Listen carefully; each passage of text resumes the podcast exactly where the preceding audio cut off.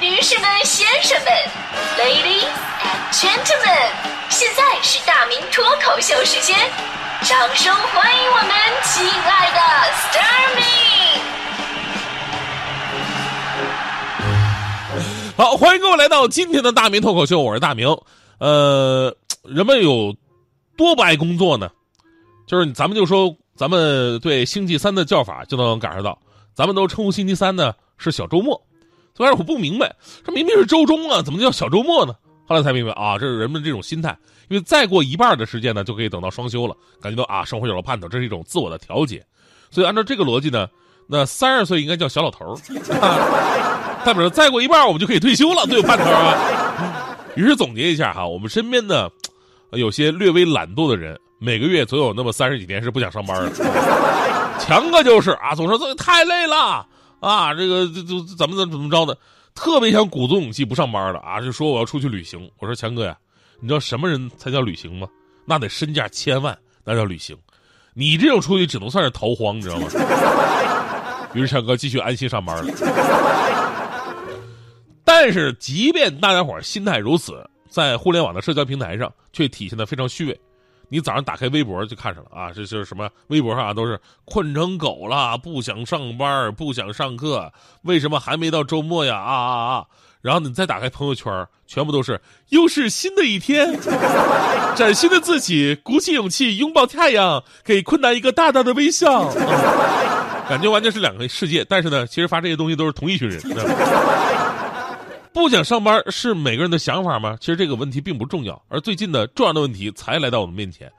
前两天呢，第七十二届世界卫生大会，呃，于世界卫生组织总部日内瓦召开了。这大会呢，我们之前一直关注什么呀？是关注的游戏成瘾，在这届大会上被正式的列入到了精神类的疾病。其实，在这次大会上呢，还有一个决议的通过，令人是目瞪口呆，那就是伴随着国际疾病分类第十一版的通过，职业倦怠。也正式成为一种医学诊断，被列入国际疾病的分类当中。所以呢，如果你不想工作的心态已经到了某种程度了，那可能不是懒，也不是混，而是一种病。目前官方啊对职业倦怠的定义是这样的：说长期暴露于工作场所压力，且未能成功管理所造成的一种综合征。具体的表现为，感觉能量耗竭，或者是精疲力尽。精神上与工作逐渐的疏离，或对工作存在消极或愤世嫉俗的感觉，职业效能感下降。此外呢，这诊断呢仅限于工作环境，不适用于其他的生活环境。也就是说呢，你在工作岗位上，你可能看起来已经快要死了，但是呢，只要出了单位的大门，你依旧可以迈出六亲不认的步伐，成为整条街最靓的仔。突然发现，好多人好像是不是都有这病啊？其实，对于职业倦怠的研究由来已久了。一九七四年，美国精神分析学首次将它使用在心理健康领域，并被认为是现代人的职业病。而咱们中国呢，现在已经进入职业倦怠的高发期阶段了。而且，现代人啊，对工作的厌倦的时间越来越短。以前我们还说什么七年之痒啊，中年迷茫啊，现在不用那么久。上海的一项调查显示，在同一岗位工作满两年的人群当中，就有百分之三十三点三的人出现了工作倦怠现象，有百分之二点六的人可以说已经患上了职业倦怠症。在商业社会日益竞争激烈的今天，企业员工无论身处高级管理层还是基层，都肩负着巨大的责任，承受着超长的心理压力。商场信息啊，真的是瞬息万变，工作节奏快，压力大。使得这一群体产生枯竭的状况越来越严重。根据中国职场焦虑调查报告，普通员工荒废感高达百分之六十四点五七，有百分之三十五点五四的白领人士表现出工作产生厌倦的情绪。专业人士呢，还把这个我们在工作中当中的这个状态分成五个阶段啊：蜜月期，这个时候呢有旺盛的精力，工作热情非常高啊，还有很高的期望值；还有适应期。开始接受正常的工作内容，慢慢的进入角色，并习惯了频繁而重复的工作内容。接下来呢，就是先期厌倦期，就开始对稳定的工作方式、乏味的工作内容以及单调的工作环境产生了倦怠之感。但是呢，因为你可能还有梦想啊，还有对个人晋升的机会渴求，没有完全丧失对工作的热情和主动性。再后来是后期挫折期，个人的自信心受到威胁，对工作热情、积极性与主动性逐步的消减，最后是淡漠期，就个人无法继续工作了，出现严重的心理衰竭状态，对周围的人和事儿表现出极端的麻木不仁、冷漠态度。请问各位，您都到了哪个阶段了呢？想想我来北京六年了，每天早班我还能保持这种亢奋的状态，身边女主播都换了五个了，我还能坚持着，我是不是傻？其实这种感觉充斥着我们整个人生：上学拿钱混日子，上班拿日子混钱。那说到钱啊，就很多朋友自然而然会有这样的想法：职业倦怠其实不就是给的钱少吗？钱可以解决一切问题，就好像你不爱一个人，你可以说我分手。你不爱上班，但仍然坚持上班，这说明什么？说明世间的苦难并非不能忍受，给钱就行。话虽这么说，但实际的实践当中并非如此。职业倦怠是无可避免的事儿，与薪资高低没有直接关系。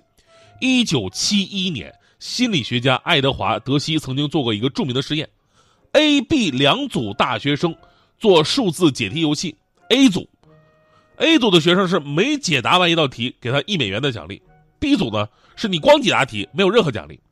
任务结束了，实验人员呢让两组学生自由活动，通过单面玻璃偷偷观察他们各自的行为，发现了一个有趣的现象：具有物质奖励的 A 组，学生们几乎都已经停止解题了，不是闲聊就是发呆，啊，也不继续聊这个这些题目了。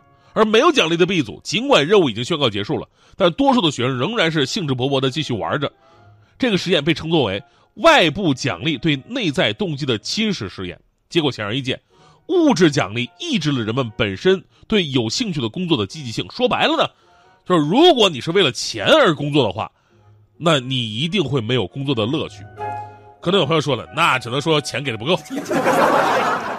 只要老板敢给钱，我什么都能干。我跟你说，这个说法也是不靠谱的。同样，在一九七一年，心理学家布里克曼和坎贝尔提出了适应水平现象。所谓这个适应水平现象呢，指的就是无论我们沉浸在某种成就带来的满足感，或者某种失落带来的悲伤的时候，他们都会迅速的消退。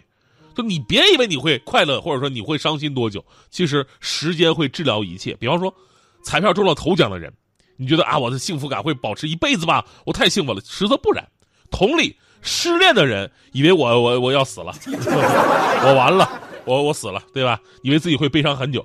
其实第二天可能就打拿电话找了找另外一个叫备胎的人，这就解释了为什么你给女朋友买了新的包包，他们只会感动五秒钟的原因。所以呢，如何面对职业倦怠的这个职场难题啊？最重要的不要从外因入手，要从内因入手，那就是你本身对于职业的期待跟梦想。抛开打工者的心理，其实所有的工作都不是给老板，不是给别人做的，都是给自己做的。找到内心的驱动力。在工作岗位上实现自己的价值，可能我们没办法像马云那些大佬们一样哈，呼风唤雨改变世界，那么立竿见影。但是工作本身带来的成就感，这种带来的快乐却是一样的。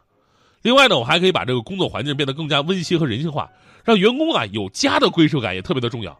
所以在这里呢，最后我节目我应该好好自我反思一下，就为什么那么多的女搭档都离我而去，就是因为我们我我真的我我没有能够给他们一个家，呃。我我没有能够给他们一个家的感觉，相反呢，节目里边总是挖坑挤兑人家。我还记得当年我的那个人搭档就是黄欢，黄欢辞职的时候，当时黄欢哭着对我说：“说你你总是说我矮，说我一米二三，我心情很差，我再也不想上班了。尤其看着很多的听众跟着你一起起哄，我觉得我的天都要塌了。”当时啊，我真的我非常的内疚，我非常内疚。当时我就蹲下来。抚着黄黄，抚摸着黄欢的头说：“啊，欢欢，你别担心，就算天真的塌了，还有我们顶着呢。你算算，怎么也轮不着你呀，是吧？”呃，第二天黄欢就辞职了。某天和你相遇在楼下早餐店的转角，面对面只好傻笑。